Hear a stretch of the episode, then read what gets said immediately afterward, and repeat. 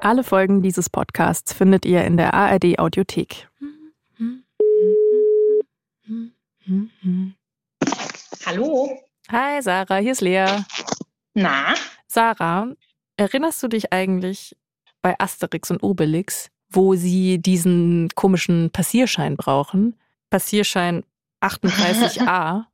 Dass sie immer in andere Räume geschickt werden. Dass bei Ort A gesagt wird, da müssen sie zu Ort B, bei Ort B sagen sie, da müssen sie zu Ort C und zu Ort C sagt, da sind wir gar nicht für zuständig, da müssen sie eigentlich zu Ort A. Voll. Ist das? Ich glaube, Obel ich glaube, Asterix haut dann alle, alle in die Luft. Hat mich auf jeden Fall ein bisschen an dich erinnert. ja, ich habe keinen Zaubertrank und verabscheue Gewalt. Ich bin Lea Utz und das ist Telephobia, der Podcast über diesen einen Anruf, den ihr euch einfach nicht traut. Es sei denn, jemand hilft euch dabei. Dieser jemand bin jetzt ich.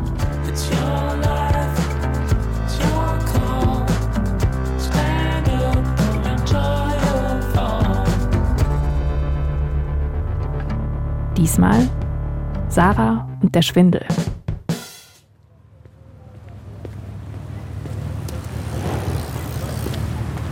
In Berlin habe ich immer das Gefühl, dass die Leute auf der Straße mir ansehen, dass ich nur zu Besuch bin. Vielleicht, weil ich immer noch nicht weiß, wie man einen Fanny Pack trägt, ohne sich verkleidet zu fühlen. Es ist Juni, T-Shirt-Wetter, und ich bin auf dem Weg zu Sarah. Sarah hat mir eine Mail geschrieben an telephobia.br.de um kurz vor Mitternacht. Mails um kurz vor Mitternacht sind meistens wichtig.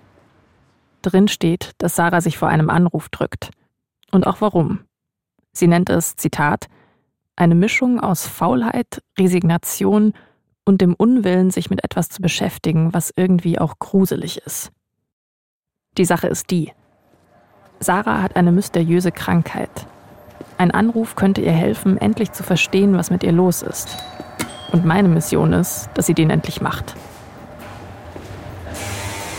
Hey, hi! Wie ist die Tür offen? Ja, ich bin einfach reingelaufen. Na, nee, auch unsere Wohnungstür war offen. Naja. Sarah ist eine lässige Berliner Studentin, das sieht man gleich. Mir geht's voll gut. Noch während ich das denke, frage ich mich, ob lässig ein Wort ist, das lässige Menschen überhaupt noch benutzen. Ich mag deine Hose voll. Ich Oh, danke. frage mich gerade, ob dir nicht zu warm wird irgendwann da. Ja, das kann gut sein. Aber wenn ich nach Berlin fahre, muss ich schon meine coolste Hose anziehen, um, um mich weniger verloren zu fühlen. Weißt du was, lass in mein Zimmer gehen? Sarah räumt ein paar Skizzen zur Seite, damit wir Platz auf ihrer Couch haben. Sie macht zurzeit einen Aktzeichenkurs an der Uni. Ich stehe unschlüssig rum in meiner Korthose, in der mir jetzt schon viel zu warm ist, und stelle fachkundige Fragen. Und da kommt dann immer irgendein anderer, irgendein anderer Akt. Genau, und dann hat man aber manchmal nur so drei Minuten Zeit, da passiert ja sowas. Oder So ein Umriss von einem Rücken. Das war zum Beispiel drei Minuten, da steht dann da drei. Dass man dann so schnell. Sarah erzählt manchmal so, als würde sie aus einem Comic vorlesen, so richtig mit Geräuschen. Pfft, schnell. In ungefähr drei Minuten könnte sie theoretisch auch diesen Anruf machen. Eigentlich ist es einfach nur ein Anruf beim Arzt, genauer gesagt in einer Klinik. Die Expertinnen und Experten dort können Sarah vielleicht helfen. Aber sie drückt sich davor. Schon eine Weile. Ähm, ich, ja, ich würde sagen, ich bin so vier Jahre zu spät, ja. Niemand mag Anrufe in Arztpraxen. Erst geht keiner dran, dann wirst du gefragt, ob du privat versichert bist, ob du schon mal da warst, ob du eine Überweisung hast und dann, wenn du ganz viel Glück hast, ob du an einem Dienstag in 100 Jahren um 11.40 Uhr Zeit hast.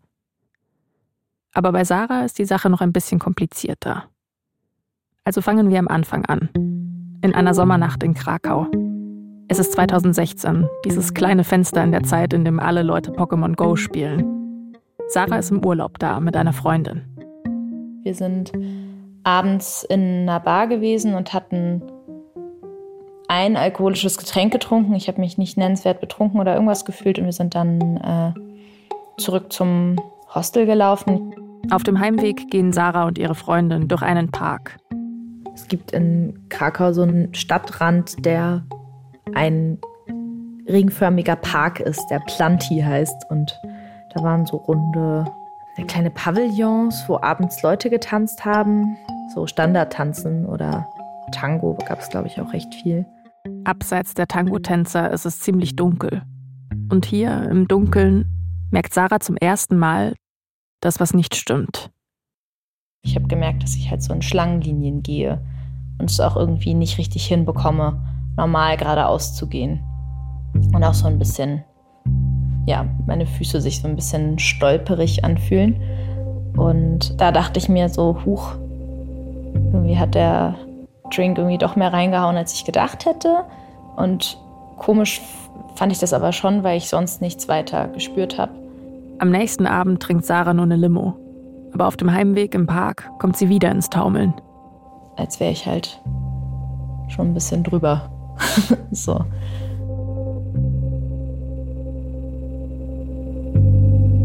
Auf einmal ist da dieser Schwindel. Sarah taumelt im Dunkeln. Beim Schuhebinden verliert sie manchmal die Balance.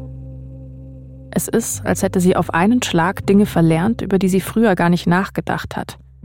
Wenn sie zur U-Bahn rennt, zum Beispiel. Und da steht dann mit dieser Leuchtschrift auf der Anzeige, in wie vielen Minuten die Bahn kommt und ich renne darauf zu, dann kann ich das nicht lesen.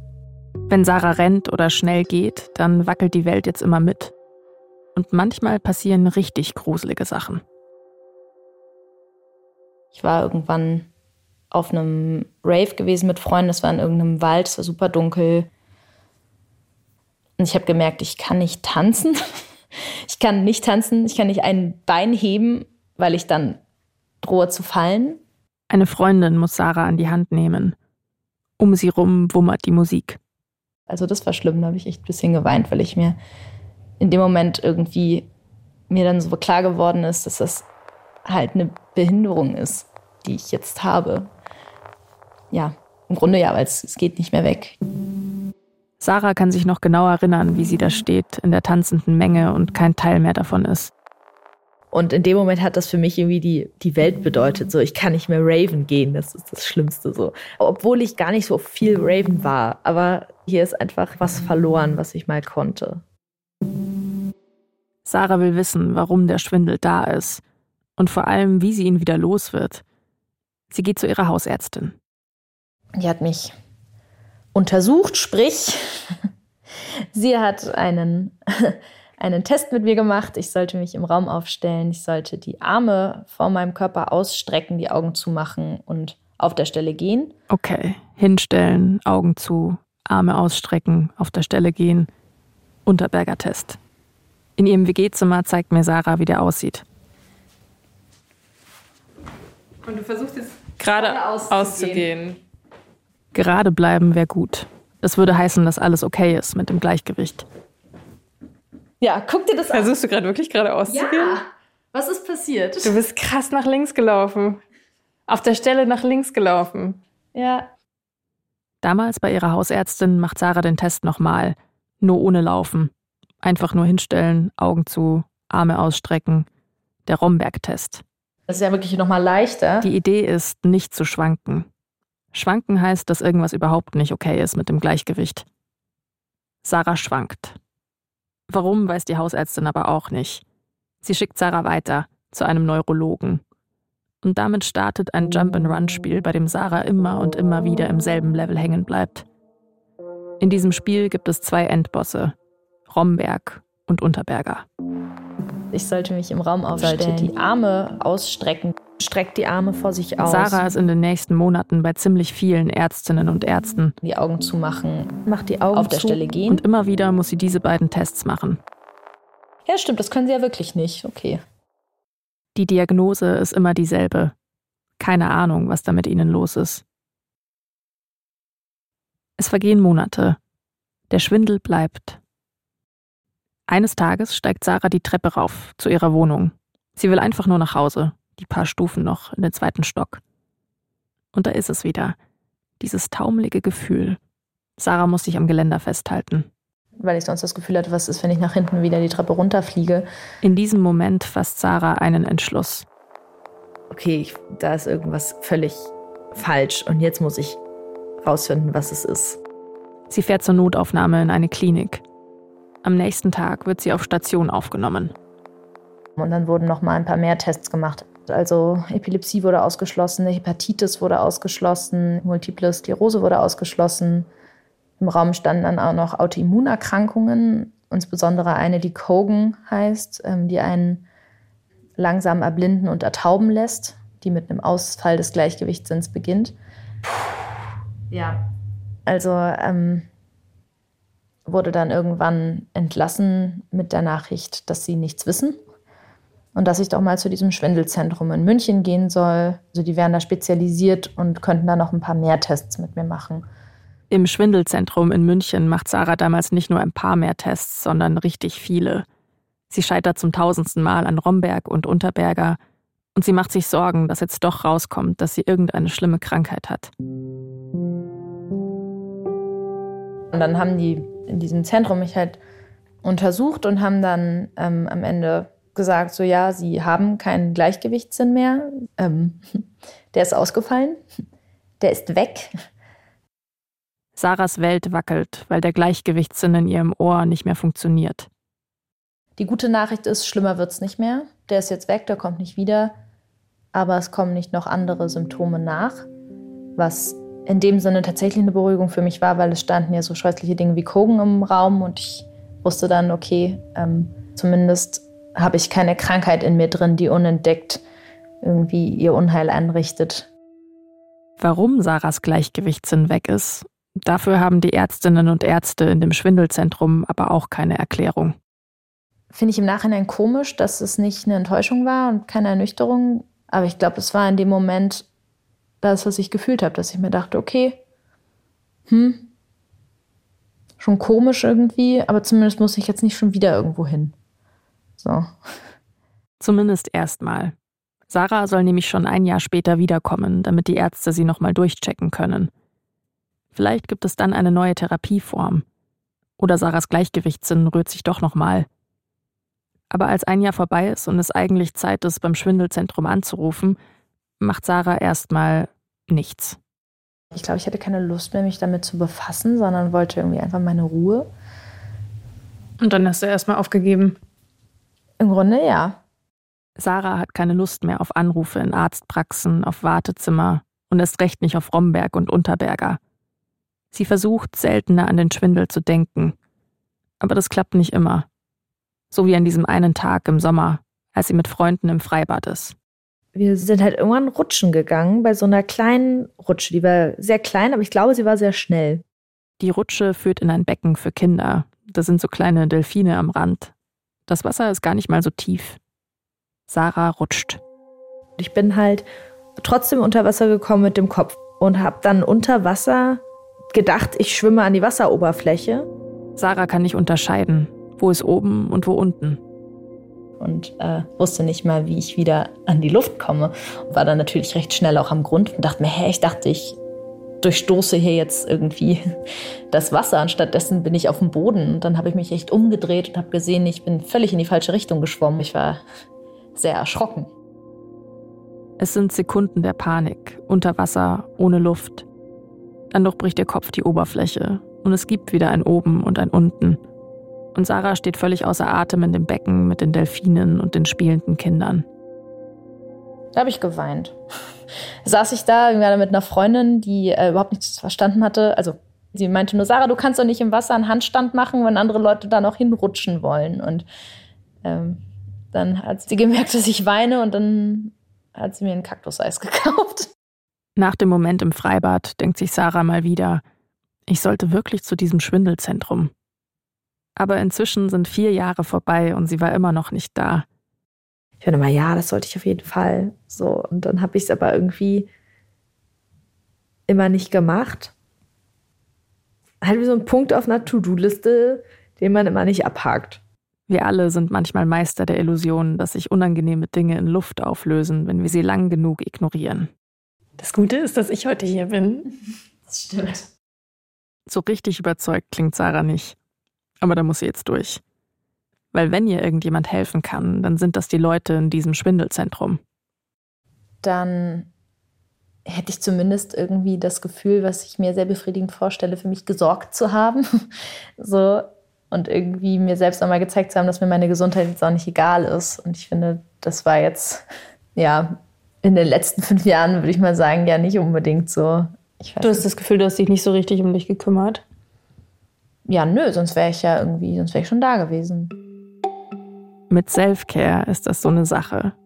Manchmal denke ich, ich muss mir dafür nur ein Bad einlassen, die 30-Tage-Yoga-Challenge mit Maddie Morrison und ihrem knuffigen Hund schaffen und sehr achtsam einen dieser Tees trinken, wo auf dem Teebeutel nicht die Ziehzeit draufsteht, sondern sowas wie Atmen hält lebendig.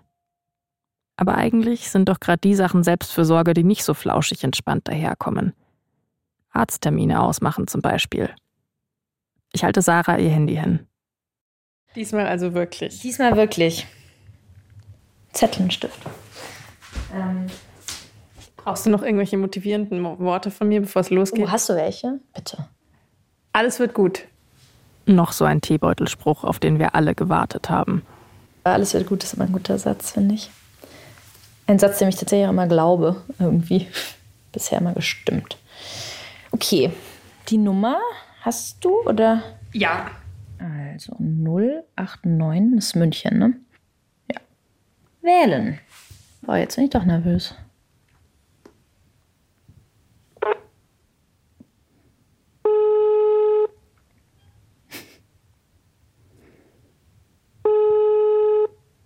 Oh Gott, voll Herzklopfen.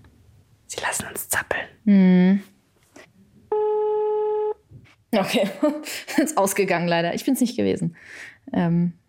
Ah, oh, Sie rufen schon zurück. Sarah Malberg. Hallo. Ja. Hallo, hier ist Frau Stucker vom Deutschen Schwindelzentrum. Hallo, Frau Malberg. Hallo. Was kann ich denn für Sie tun? Alles läuft nach Plan. Ich habe Frau Stucker nämlich gebrieft. Und sie ist eindeutig richtig motiviert, Sarah einen Termin klarzumachen. Ich hatte vor ein paar Jahren ähm, einen Termin im Schwindelzentrum. Und Sie möchten jetzt nochmal kommen, nehme ich an. Genau, ich sollte eigentlich nach einem Jahr für einen Kontrolltermin kommen. Es hat jetzt mhm. etwas länger gedauert. Etwas länger ist eine sehr freundliche Umschreibung für vier Jahre. Und ich wollte fragen, was ich dafür alles benötige. Ja, das sage ich Ihnen gerne. Äh, ich bräuchte erstmal bitte Ihre Krankenkasse. Wir brauchen eine Facharztüberweisung von einem niedergelassenen Neurologen oder haben ja immer aktuell, müsste Ihnen dann auch die Überweisung ausstellen an das Deutsche Schwindelzentrum und dann den Arztbericht. Super. Sarah hat die Augenbrauen zusammengezogen und macht sich resigniert Notizen auf einem Zettel. HNO-Arzt, Überweisung, Arztbrief. Die nächsten Endbosse. Dann würde ich mir das nämlich notieren, dass ich Sie so in der ersten Augustwoche mal anrufe und dann schauen wir mal, wie weit Sie gekommen sind. Wenn Sie von Berlin kommen, ist ja auch klar, dass Sie eine Hotelübernachtung brauchen oder irgendeine Übernachtungsmöglichkeit und am Abend vorher anreisen müssen. Ich denke, das kriege ich hin, ja. Super. Dankeschön. Ciao. Ja, tschüss. Sarah drückt ganz schnell auf Auflegen. Sie sieht so aus, als könnte sie sich nicht ganz entscheiden, ob das jetzt gerade lustig war oder unangenehm. Ein bisschen wie nach so einem Telefonstreich. Sie war ganz reizend. ist doch nice. Es ist mega nice. Es ist mega nice, weil guck mal, jetzt habe ich plötzlich eine Deadline bekommen. Anfang August. Anfang August. Ja. Bis dahin musst du all die Sachen eingetütet haben, die du dir jetzt aufnotiert hast. Na, an sich ist es ja nur ein Arzttermin. Ne? Der muss ja den Befund machen. Der muss ja den Bericht schreiben und der muss mich überweisen. Ich mag deine Einstellung. Es ist an sich nur ein Arzttermin. Genau, genau. Es wird mehr als nur ein Arzttermin. Aber das wissen Sarah und ich da gerade noch nicht. Sie meint, sie ruft mich dann an, damit ich das auch wirklich mache. Also, also es war natürlich, es war natürlich sehr freundlich und ich glaube auch wirklich, dass es total hilft. Aber gleichzeitig dachte ich mir auch so, ist ja irgendwie, ist ja irgendwie absurd. Damit das Kind das endlich mal schafft. Genau so. Ich verstehe voll, was Sarah stört an dem Gefühl, was nicht auf die Reihe zu kriegen, was irgendwie so banal ist. Früher dachte ich immer, dass das verschwindet, wenn ich endlich richtig erwachsen bin. Aber ich glaube, die Wahrheit ist, dass dieser Tag nie kommen wird. Du kannst ja bei mir auf der Couch übernachten. Oh, das ist ein, du hast eine Couch. Ich habe eine Schlafcouch. Mhm. Exzellent. 1,40. Top, top. Ja, okay, Frau Stucker, ich habe schon eine Übernachtung. Da schwebt was in der Luft, jetzt nach dem Anruf. Eine Möglichkeit. Vielleicht können Frau Stucker und ihre Kolleginnen und Kollegen Sarah helfen. Wer weiß, was in vier Jahren Schwindelforschung alles passiert ist. Vielleicht ist das Wunderheilmittel längst entdeckt und Sarah wird ein cooler Cyborg mit einem Gleichgewichtsimplantat. Oder sie bekommt zumindest endlich eine Erklärung für den Schwindel. Nächste Station, Tempelhof. Zur Feier des Tages gehen wir ein Bier trinken. Und weil wir lässige Menschen sind und in Berlin, tun wir das auf dem Tempelhofer Feld. das ist zum Beispiel schwer. So ein sandiger, holpriger, ungepflasterter Weg. Also, Musst du dich jetzt konzentrieren? ähm, mir ist mal aufgefallen, dass ich viel auf den Boden gucke. Und wenn ich irgendwo durch die Gegend gehe, dass ich selten so in die Luft schaue. Was den Vorteil hat, dass ich wirklich schon seit Menschengedenken nicht mehr in Hundekack getreten bin. Aber ich kriege leider nicht so viel von der Welt mit manchmal, weil ich halt immer so auf den Boden schaue. Wir schauen dann aber doch rauf, weil hinten über den Häusern verschwindet gerade die Sonne und taucht den Himmel in so ein irres Licht. Wenn wir in einem Film wären, würden jetzt die Credits auf uns runterrollen. Aber hier geht die Geschichte ja gerade erst los. Zwischen uns und dem Schwindelzentrum stehen nur noch ein paar Formalien. Arztbrief, dies, das. Kann ja nicht so schwer sein, da dran zu kommen. Was dann passiert, erinnert mich ein bisschen an diese eine Szene aus Asterix. Ah, das ist ja nur eine verwaltungstechnische Formalität. Hallo Lea, ich bin gerade raus aus der HNO-Praxis. Es war leider nicht so erfolgreich. Ihr müsst nur den Passierschein A38 verlangen. Um so eine komplette Diagnose zu machen mit Befund, braucht man mehr Zeit. Und deshalb muss ich jetzt nochmal wiederkommen. Haben Sie das blaue Formular? Blaues Formular? Ich zum MRT. Mit diesem Formular müssen Sie das rosa Formular beantragen. Wieso denn nun wieder rosa? Dann muss ich mit dem MRT-Ergebnis wieder zurück zur Ärztin. Oh, da sind Sie hier falsch. Und eine Überweisung habe ich bekommen, aber eben fürs falsche Quartal. Grünes Formular, Schalter 14, erstes Stockwerk. das und das machen wollen, drücken Sie die 1. Wenn Sie einen Termin wollen, drücken Sie die 2. Ich drücke die 2 und dann wird gesagt, für Terminvereinbarungen nutzen Sie bitte Doctolib. Und dann kann hoffentlich, mein Gott. Okay, jetzt fährt neben mir ein Moped los. Es gibt in dieser Stadt keinen ruhigen Ort. Es tut mir leid. Den Passierschein A38! Oh, nervig. Richtig nervig. Ich kann mir richtig vorstellen, wie so kleine Zornwolken aus Sarahs Kopf steigen. Vier Wartezimmer und vier Sprachnachrichten später hat sie den Arztbrief und die Überweisung in der Tasche. Jetzt kann uns nichts mehr stoppen. Wir sind zwei unaufhaltsame, richtige Erwachsene. Am Tag der Untersuchung bringe ich Sarah zum Schwindelzentrum. Die Stimmung ist gut. Wir haben Schokocroissants dabei und Sarah erzählt mir von ihren neuerlichen Telefonaten mit Frau Stucker. Sie hat mich ja nochmal angerufen, wollte wissen, wie mein Urlaub war. Wirklich? Ja, ob es denn schön war. Ach, Schottland ist ja auch toll. Und wie ist das jetzt mit dem Brexit? Wirklich? Ja. Ihr werdet noch Freunde. Vielleicht. Sarah spricht schnell und lacht viel. Zwei Dinge, die ich auch immer mache, wenn ich nervös bin. Es ist so ein bisschen wie am Flughafen hier. Ja. Duty free. Ja. Schwindelambulanz. Wo? Zu unserer großen Enttäuschung ist Frau Stucker nicht da. Sarah bekommt ein Klemmbrett in die Hand gedrückt mit einer ziemlich langen Liste an Tests, die sie gleich machen soll. Wir wissen beide, was das heißt. Unterberger. Romberger. Romberger Unterberg. Nee. Ich Romberger. weiß es auch nicht. Unter- Unter, Unterberg. Ich habe übrigens die gegoogelt und der eine ist ganz in der Nähe von dir begraben in Berlin. also, Blumen aufs Grab legen. Den Unterberger muss Sarah gleich am Anfang machen. Aber sie macht auch einen Haufen neuer Tests. Ständig verschwindet sie in irgendeinem Raum mit irgendeinem fancy Messgerät. Das geht ein paar Stunden so. was hoffst du denn jetzt, dass die dir sagen dann beim Abschlussgespräch? Ich weiß auch nicht, dass eine wunderbare neue Heilmethode herausgekommen ist. Nein, okay. Ähm, Im Ernst. Ähm, ja, doch, also eigentlich schon, schon was in der Richtung, dass es irgendwie eine, eine Methode gibt, die bestimmte Dinge nochmal verbessert. Und grundsätzlich. Ja, los geht's. Sarah verschwindet wieder hinter einer Tür. Jetzt erfährt sie, was bei den Tests rauskam, von einer Oberärztin und einem Oberarzt. Nirgendwo vergeht die Zeit so langsam wie in Wartezimmern. Zwei alte Damen witzeln darüber, wie schwer es war, hier einen Termin zu kriegen. Eine Frau um die 40 wankt mit einem Gehstock in der Hand vorsichtig zu ihrem Platz. Nach einer halben Stunde kommt Sarah wieder raus, mit einem Flyer in der Hand. Und? Ja, sie wissen es nicht. Ich war richtig traurig danach. Sie wissen nicht, woher es kommt. Nee, Sarah weint leise, ganz kurz. Ich würde jetzt so gern ein Kaktuseis holen.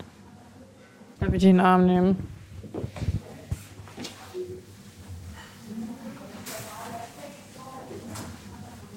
Mhm, so was Blödes. Ja, es ist irgendwie kacke.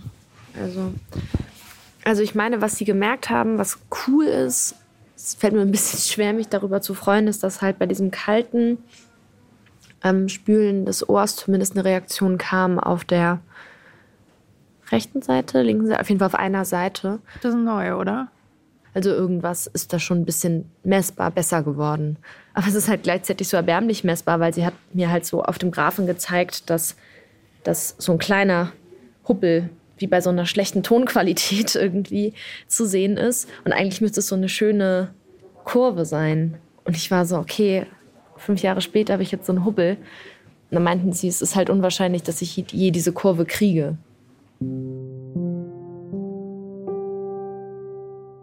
Sarah soll nochmal ein MAT machen. Sie soll nochmal zum Blut abnehmen. Sie soll nochmal zu Hause Übungen machen.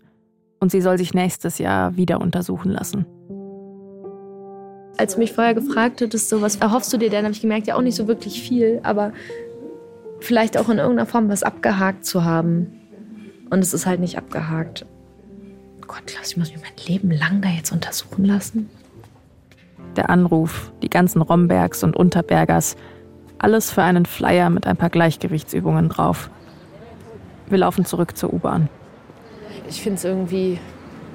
Ich glaube, ich finde es einfach kacke, dass ich das hab. Es ist auch kacke. Ja. Ja. Manche Dinge sind einfach kacke. Warum steht sowas eigentlich nie auf einem Teebeutel? Du musst jetzt nochmal auf den äh, roten Knopf drücken. Zwei Monate später bin ich mit Sarah auf Teams verabredet. Okay. Dann bin ich jetzt soweit. Dann bin ich jetzt auf Schalte. An ihrer Wand hängt ein neuer Akt aus dem Aktzeichenkurs. Sie ist eingemummelt, weil in der WG ist die Heizung ausgefallen. Aber Sarah ist gut gelaunt. Ganz anders als nach dem Termin im Schwindelzentrum. Ich, ich glaube, ich war enttäuscht darüber, dass sie mich nicht heilen konnten. Ohne dass ich wirklich dachte, sie könnten es eigentlich. Bisschen infantil, diese Hoffnung. Man hat jetzt einfach so Pling und dann ist alles klar. Und das ist halt anscheinend nicht der Weg, den ich in meiner Erkrankung gehen muss, sondern das ist so ein nerviger, stetiger, immer mal wieder was üben, damit sich ein bisschen was verbessert. So. Es klingt alles sehr erwachsen, was du sagst. Dankeschön, ich bin froh. Gott sei Dank.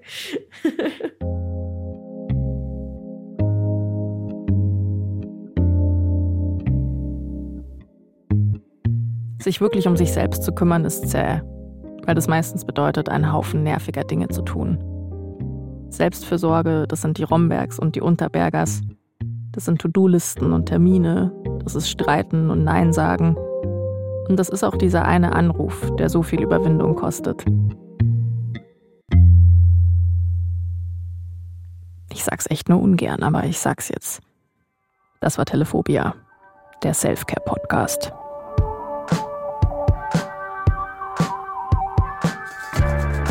Wenn ihr auch einen Anruf vor euch herschiebt, dann schickt mir gerne eine Sprachnachricht auf WhatsApp. Die Nummer ist die 0175 3375 069.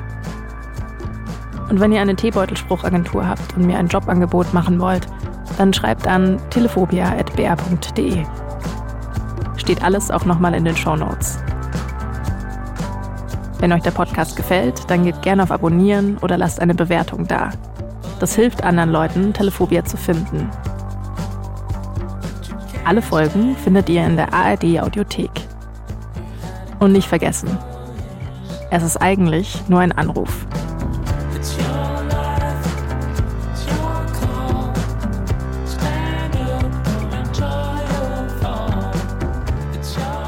Telephobia ist ein Podcast von mir, Lea Utz, zusammen mit Juliane Rummel. Unser Titelsong Your Life, Your Call ist von Junip. Cover und Grafikdesign Julia Bochnik und Lena Waldisbühl. Sounddesign Dagmar Petrus. Ton und Technik Viktor Weresch. Regie Alexandra Distler. Redaktion Till Ottlitz. Eine Produktion des Bayerischen Rundfunks 2023. Wenn euch medizinische Rätsel interessieren, dann habe ich noch einen Tipp für euch. Den Podcast Abenteuer Diagnose. Da geht's um mysteriöse und manchmal auch abgedrehte Symptome und immer um die Frage, was für eine Krankheit steckt da dahinter? Ich kann euch zum Beispiel die Folge Nervenkrimi empfehlen. Die handelt von einer Schulleiterin, für die der Start ins neue Schuljahr ganz anders läuft als sonst. Plötzlich ist ihr ständig übel, die Arme kribbeln, sie hat Schwindelattacken.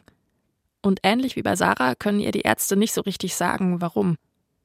Bis ein MRT dann alles ändert und plötzlich scheint es um Leben und Tod zu gehen. Ich empfehle euch Abenteuerdiagnose in der App der ARD Audiothek.